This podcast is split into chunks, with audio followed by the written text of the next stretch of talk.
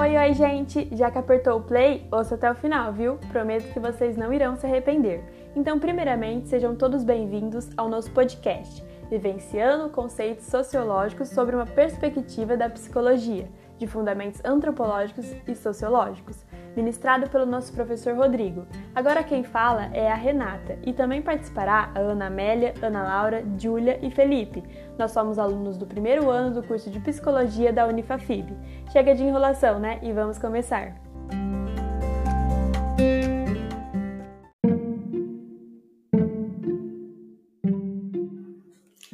Bom, então vamos começar falando o que é cultura. Cultura é um complexo que envolve e engloba conhecimentos, crenças, artes, leis, costumes, hábitos. Ela faz parte do processo de formação do ser humano e, mais do que isso, ela forma a subjetividade de cada pessoa. E quando a gente fala de cultura nos dias atuais, a gente está falando daquele tipo de cultura que é identificada pelos meios de comunicação em massa, seja TVs, rádios, plataformas de streaming, que pode ser de músicas, filmes. E a gente pode optar por consumir ou não essa cultura. E na maioria das vezes, a gente opta por sim consumir. Afinal, se a gente está numa rodinha que o assunto é o último lançamento da Marvel, a gente vai querer fazer parte daquela conversa para ter o sentimento de pertencimento àquele grupo.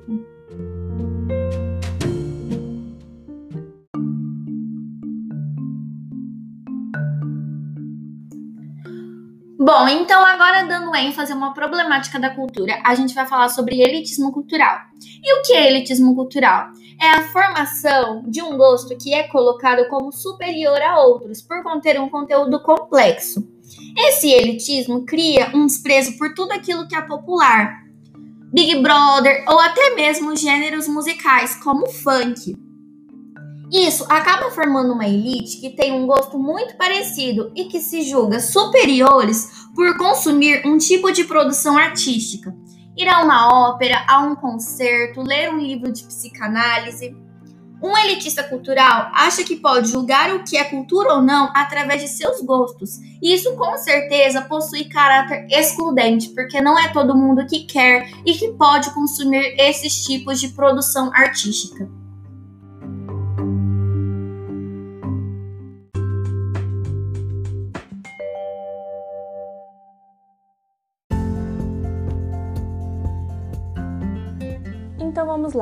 Transculturação trata-se de um processo no qual basicamente há uma troca recíproca de valores culturais e com isso enriquece seu tipo cultural.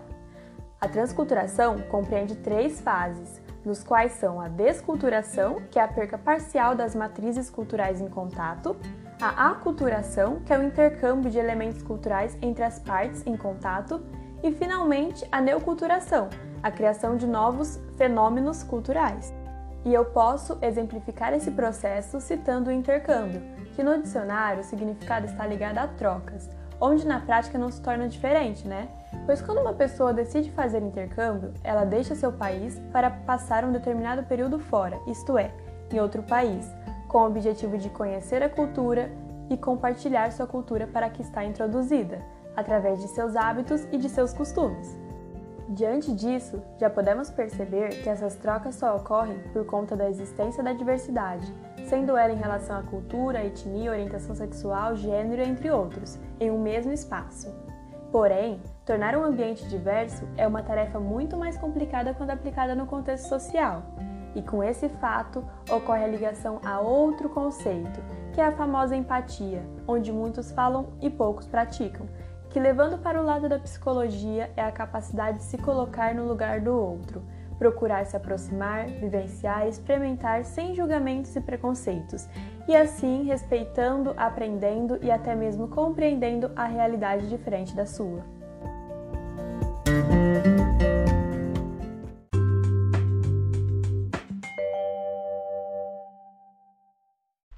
Todo mundo sabe que, de alguma forma, a globalização que se iniciou após o fim da Guerra Fria, quando o capitalismo se tornou hegemônico em todo o mundo, juntamente com o surgimento da internet, mudou de forma drástica a vida e, portanto, o modo de pensar dos indivíduos, especificamente a globalização cultural.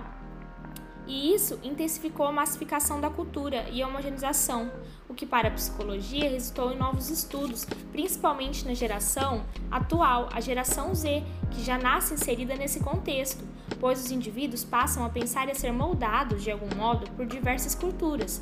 Desta vez, não só o padrão social do Brasil, por exemplo, mas do Japão, Coreia e Estados Unidos, como as tradições do Halloween e todo o planeta, que pensa em sua totalidade como um só. É o caso, por exemplo, do fenômeno das redes sociais, o que você, meu caro ouvinte, pode refletir e notar que as mais graves patologias que surgiram ou se agravaram com essa massificação cultural ocorrem devido à padronização que foi possibilitada por todo mundo com a questão do fenômeno, do fenômeno da globalização. No caso, uma patologia, uma síndrome que tem se agravado, principalmente no contexto da pandemia, tem sido notada em redes sociais, é a ansiedade. Ansiedade devido à necessidade de querer fazer parte dessa cultura, se inserir em todas essas culturas e se sentir se sentir membro desses grupos, sentir o pertencimento não só na cultura do local que nasceu, mas de todo mundo.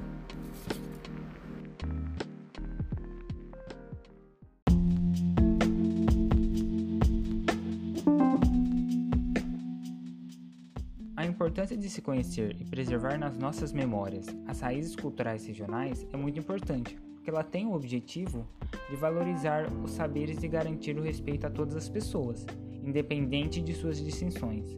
Isso nos torna mais empáticos e dispostos a aprender cada vez mais sobre as outras pessoas. Se a gente pegar o Brasil como exemplo relacionado à cultura, a expressão o Brasil é de tudo um pouco nunca foi tão bem escolhida, como a gente bem sabe, o Brasil é formado por várias culturas.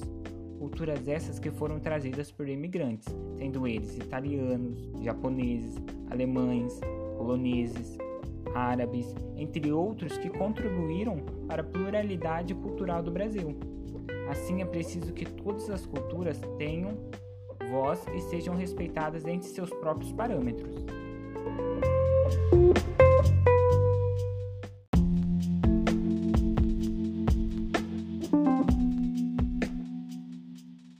Isso mostra que no Brasil não tem uma crença ou cultura padronizada, sendo essas diversificadas para cada região e sendo valorizada e respeitada. Isso faz com que a gente tenha mais conhecimento e entendimento ao próximo.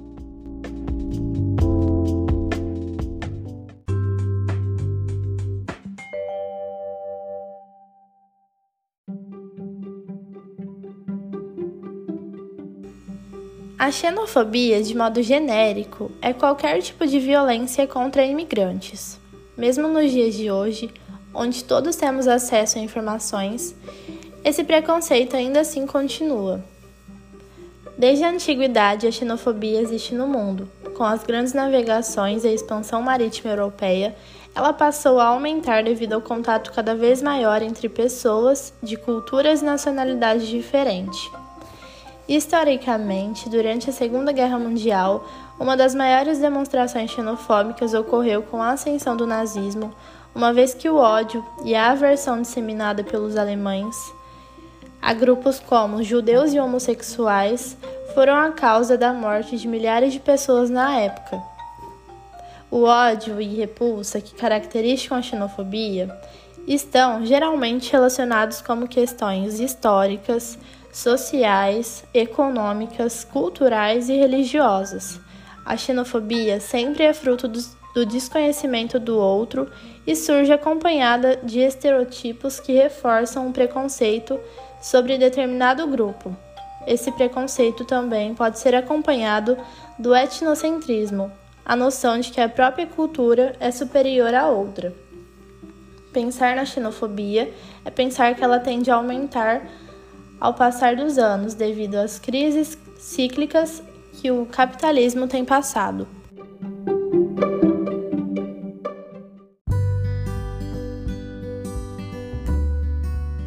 E mais uma vez chegamos ao fim. Mas não fique triste, semana que vem tem surpresa por aí, viu? Mais um episódio com um tema super legal, não perca!